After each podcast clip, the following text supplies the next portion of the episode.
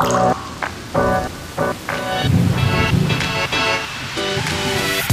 und herzlich willkommen zum Regenwassermanagement Podcast für die Baupraxis. Ich bin Nina Haller, Marketingmanagerin bei der Firma Hauraton. Und ich bin Alicia Kraft, Architektin, Managerin für die Produkt- und Vertriebsstrategie unserer Produkte für die Regenwasserbehandlung und BIM-Expertin. Sie beschäftigen sich in Ihren Projekten mit Entwässerung und Regenwasserbehandlung? Dann ist dieser Podcast genau das Richtige für Sie. Wir sprechen mit Top-Experten über alle Facetten des modernen Regenwassermanagements. Architekten, Ingenieure und Wissenschaftler berichten aus ihren Erfahrungen, erläutern die bestehenden Anforderungen und Regelwerke und geben hilfreiche Tipps für Ihren Alltag. Hören können Sie uns auf allen gängigen Podcast-Playern. Verpassen Sie keine Folge und abonnieren Sie unseren Kanal. In der heutigen Ausgabe unserer Podcast-Reihe Regenwasserbehandlung von A bis Z geht es um den Buchstaben B wie BIM. Alicia Kraft ist unsere BIM-Expertin und kennt die Anforderungen, die sich bei der Planung mit BIM-Modellen ergeben, sehr genau.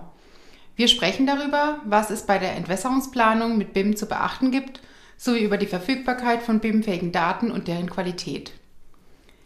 Sie haben Anregungen und Ideen für unseren Podcast? Dann schreiben Sie uns gerne an info.hauraton.com. Jetzt wünschen wir Ihnen viel Spaß beim Hören.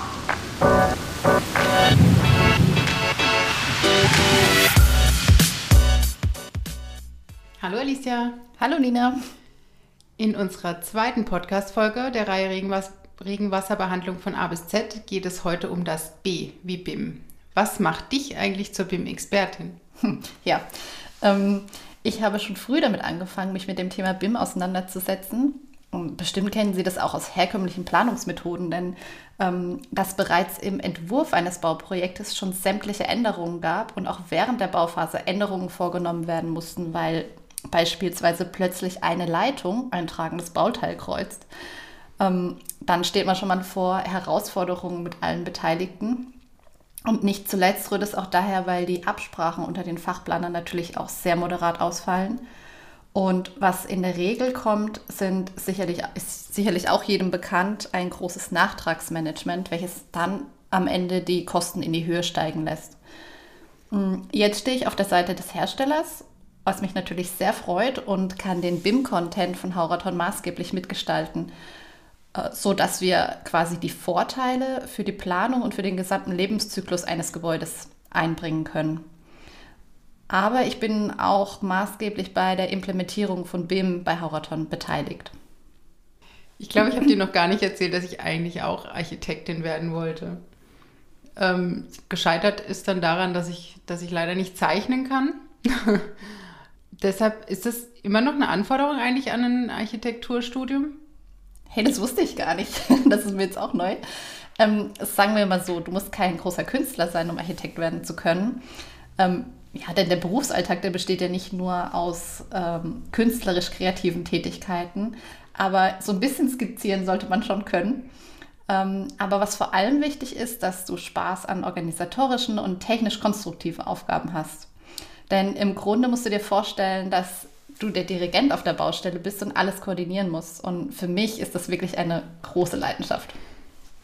Ja, also ich bin ja glücklicherweise dann übers Marketing in die Baubranche gekommen ähm, und bin da wirklich äh, auch sehr glücklich. Und ähm, BIM begleitet mich deshalb eigentlich schon wirklich einige Jahre. Ähm, BIM-Modelle werden ja immer größer. Meines Wissens, habe ich äh, letzte Woche erst gelesen, ist das größte weltweite BIM-Modell aktuell der Terminal 2 des internationalen Flughafens in Kuwait. Ähm, sehr interessantes Projekt. Ähm, man kann hier auch einen, schöne, einen schönen Einblick bekommen über das Ingenieurbüro Werner Sobeck. Ich verlinke die, den Film dazu mal in den Show Notes. Wirklich okay. ein tolles, interessantes Projekt. Aber vorab, magst du eigentlich vielleicht kurz beschreiben, was BIM eigentlich ist? Ja, diese Frage kann ich dir natürlich beantworten. Ähm, viele denken ja, dass es sich bei BIM um eine Software handelt. Ähm, das ist natürlich nicht richtig. Ähm, es ist eine neue Arbeitsweise, die im Grunde das Bauwesen revolutioniert, aber auch nicht ganz neu ist, denn beispielsweise im Automotive-Bereich ist sie schon lange gang und gäbe. Und ähm, BIM heißt ähm, Building Information Modeling und bei dieser Planungsmethode baut man zweimal. Das heißt erst digital und dann real.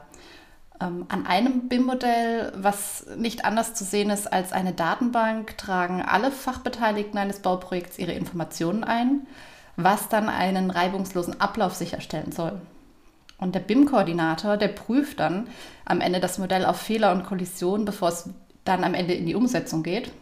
Denn ähm, es ist, wie eingangs erwähnt, wichtig, so frühzeitig wie möglich die Fehler zu erkennen. Das heißt, dass Fehler auf der Baustelle vermieden werden und somit auch eine Planungstermin- und Kostensicherheit entsteht.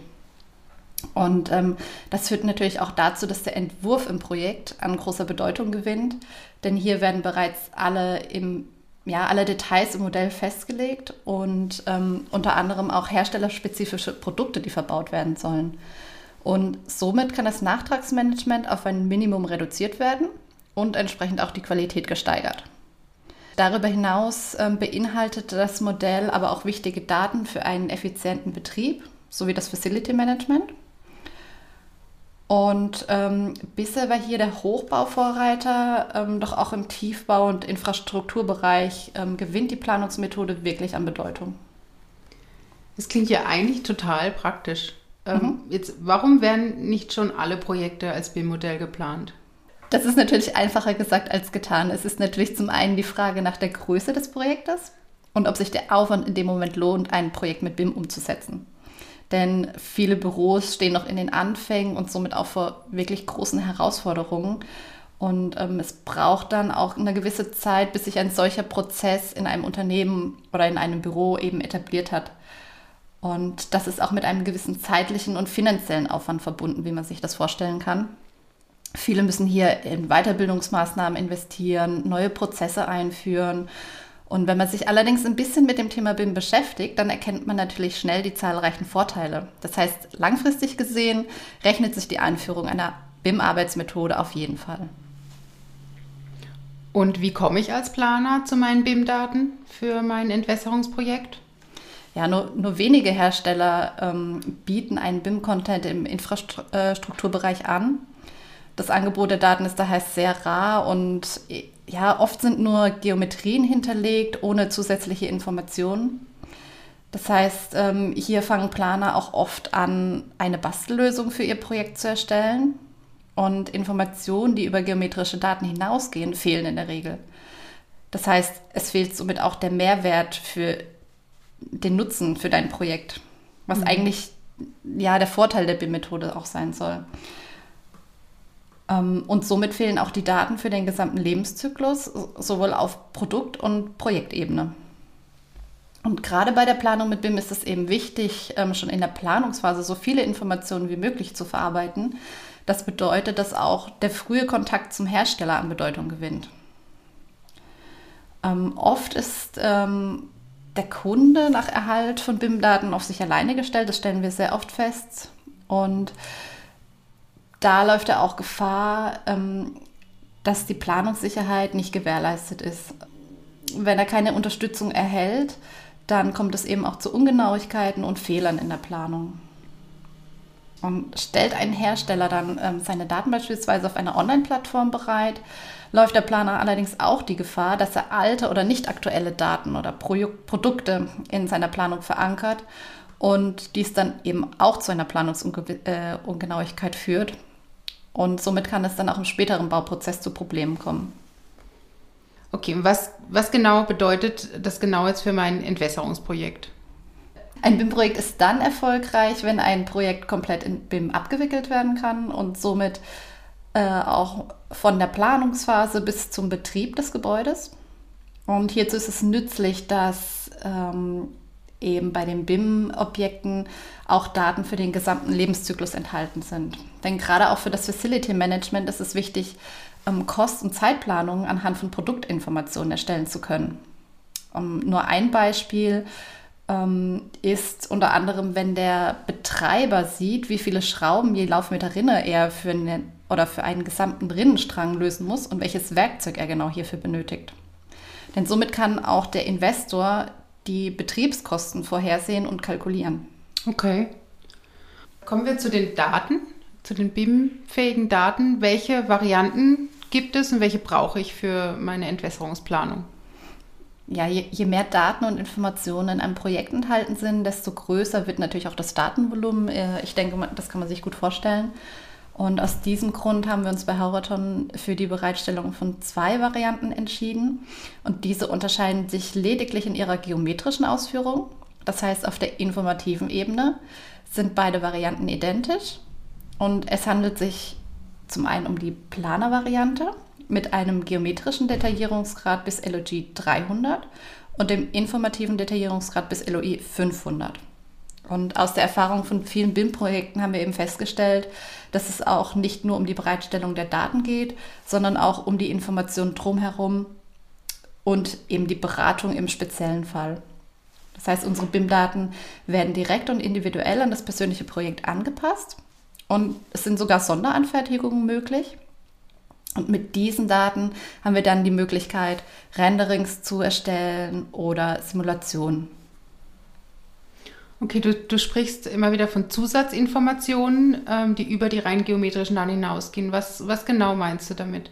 Ja, um die Planungssicherheit für Ihr Projekt zu steigern, ähm, werden die Produkte auch von uns äh, vorab hydraulisch dimensioniert. Ähm, und durch eine automatische Generierung des Oberflächenabflusses in der BIM-Software können Sie dann genau sehen, wie viel Liter pro Sekunde in Hektar dann durch den Rinnenstrang fließen. Das heißt, man sieht dann äh, wirklich genau, ist eine Rinne überlastet, muss ich auf eine nächstgrößere Nennweite umsteigen oder sogar ein anderes Produkt wählen. Und diese Daten werden dann im Anschluss für die Dimensionierung einer Regole oder eines Kanals ähm, genutzt. Und die Informationen zum Einbau und zur Wartung sind ebenfalls in der Datei hinterlegt. Auch sehr wichtig, beispielsweise ähm, wenn man eine Rinne an der Fassade einbauen will, dass man sieht, wie viel Abstand man eben ähm, ja, für die Fassade braucht oder an der Fassade benötigt. Und auch Bauteillisten und Ausschreibungstexte können direkt generiert werden. Und somit kann das Nachtragsmanagement wirklich auf ein Minimum reduziert werden. Und auch Lieferzeiten können exakt geplant und terminiert werden. Und wie komme ich jetzt als Planer zu meinen BIM-Daten, wenn jetzt wir sagen, wir haben sie nicht in der Online-BIM-Datenbibliothek ähm, verfügbar gemacht? Ja, am besten ist es immer, der Planer nimmt wirklich direkt Kontakt zu uns auf. Ähm, das Team vom Projektmanagement ähm, betrachtet das Entwässerungskonzept dann ganzheitlich und berät individuell auf den Bedarf abgestimmt und stellt dann die passenden BIM-Daten bereit. Okay. Ja, wie, wie scheint, ist die Planung in einem BIM-Modell wirklich sehr anspruchsvoll, aber bringt offensichtlich wirklich viele, viele Vorteile für alle Baubeteiligten. Ähm, ich bin da wirklich gespannt, wo die Reise noch hingeht, äh, wie schnell ähm, sich die Branche da transformiert, äh, die Planung. Und vielen Dank, Alicia, für deine, den Einblick in deine Arbeit. Ja, sehr gerne. Ähm, alle weiterführenden Links finden Sie übrigens in den Show Notes zu diesem Podcast. Genau. Und wenn Ihnen die Folge gefallen hat und Sie noch mehr über modernes Regenwassermanagement lernen möchten, dann abonnieren Sie gerne unseren Kanal und hinterlassen Sie auch eine, eine Bewertung. Wir würden uns freuen.